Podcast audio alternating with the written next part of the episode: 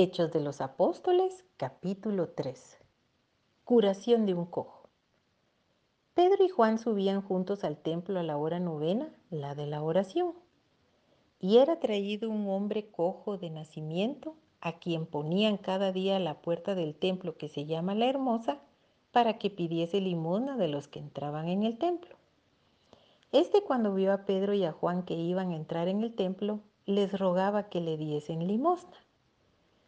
Pedro con Juan, fijando en él los ojos, le dijo, míranos.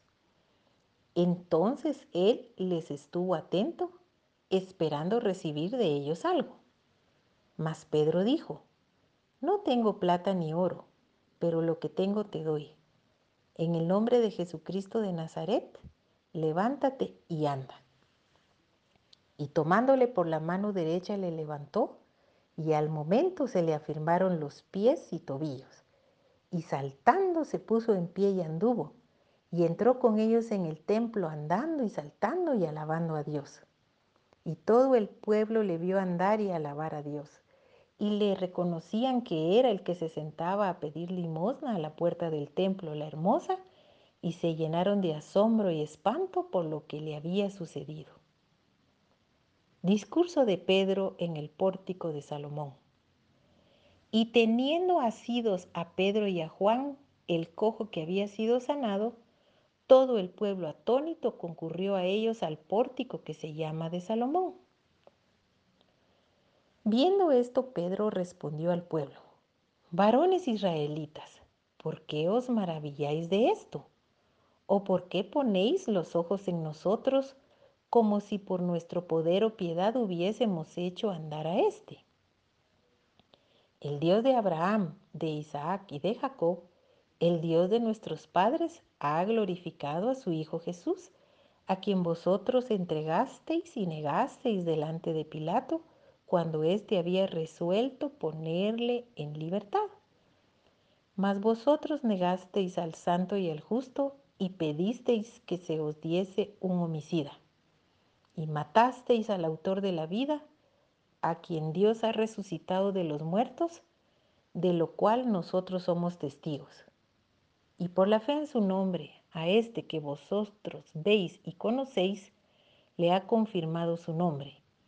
Y la fe que es por él ha dado a éste esta completa sanidad en presencia de todos vosotros.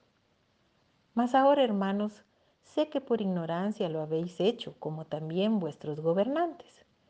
Pero Dios ha cumplido así lo que había antes anunciado por boca de todos sus profetas, que su Cristo había de padecer. Así que arrepentíos y convertíos para que sean borrados vuestros pecados, para que vengan de la presencia del Señor tiempos de refrigerio, y Él envía a Jesucristo, que os fue antes anunciado, a quien de cierto es necesario que el cielo reciba hasta los tiempos de la restauración de todas las cosas, de que habló Dios por boca de sus santos profetas que han sido desde tiempo antiguo.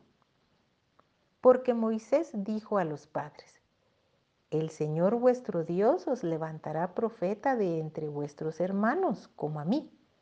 A él oiréis en todas las cosas que os hable y toda alma que no oiga a aquel profeta será desarraigada del pueblo. Y todos los profetas desde Samuel en adelante, cuantos han hablado, también han anunciado estos días. Vosotros sois los hijos de los profetas y del pacto que Dios hizo con nuestros padres diciendo a Abraham, en tu simiente serán benditas todas las familias de la tierra. A vosotros primeramente Dios, habiendo levantado a su Hijo, lo envió para que os bendijese, a fin de que cada uno se convierta de su maldad